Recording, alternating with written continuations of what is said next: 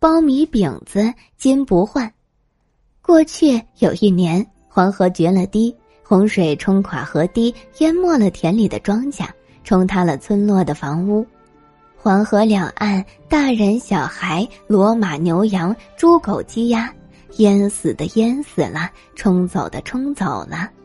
大水冲进财主蒲氏人家，蒲财主见大事不好，连忙掀开金钱柜。抓起一个大包袱，装了一包金元宝，逃出家门。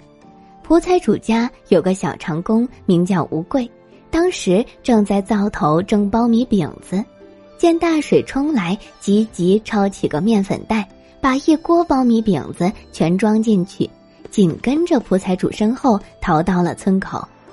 眼看大水就要淹到腰间，两人再也跑不动了。前头有两棵大槐树。于是乎，两人一人抱住一棵树往上爬，总算是菩萨保佑，两人爬上了树的高处。树下洪水滔滔，但树上总还算有片刻的平安，可以歇一口气了。那会儿风起云涌，雨越下越大，水越漫越高，槐树下波涛澎湃，浪头越冲越凶猛。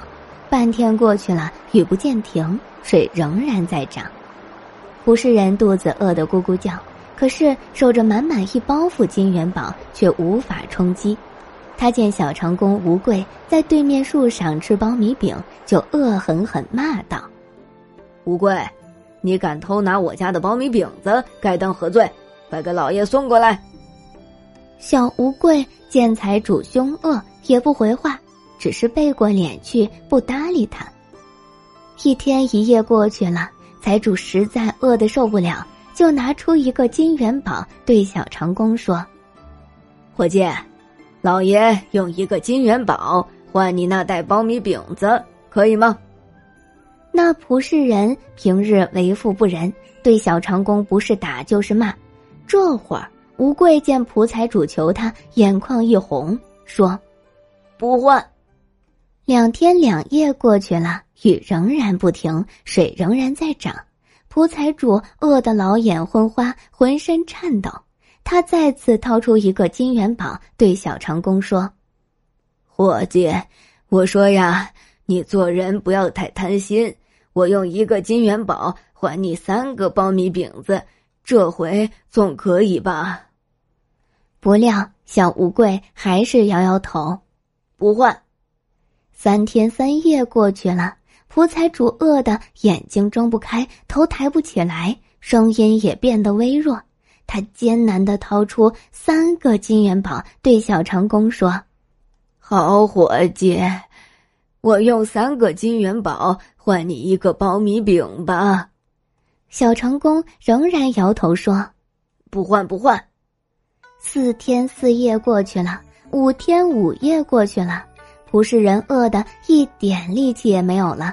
嘴巴支支吾吾说不出话来，他竖起一根手指，指指自己的包袱，又指指小长工的包袱，那意思好像在说：“我用这满满一包袱的金元宝换你手上半个苞米饼子，怎么样？”没想到小吴贵还是摇头说：“不换。”过了十来天，那大雨才停下来。又过了三五天，雨过天晴，洪水慢慢的消退。小长工吴贵靠着一袋苞米饼子，在村头左边的大槐树上活了下来，而财主蒲氏人却紧紧抱着一大袋金元宝，在村口右边的槐树上饿死了。小吴贵从自己的树上下来，爬上另一棵槐树，把蒲财主背下来，在树下挖了个坑埋了。蒲氏人那一包袱金元宝成了安葬费，归了小吴贵。后来那附近的乡村就传开这样一句话：“什么贵，什么贱，吃个苞米饼子想想看。”今天的故事到这里就结束啦，明天还有新的故事等着你们哦，小朋友们晚安。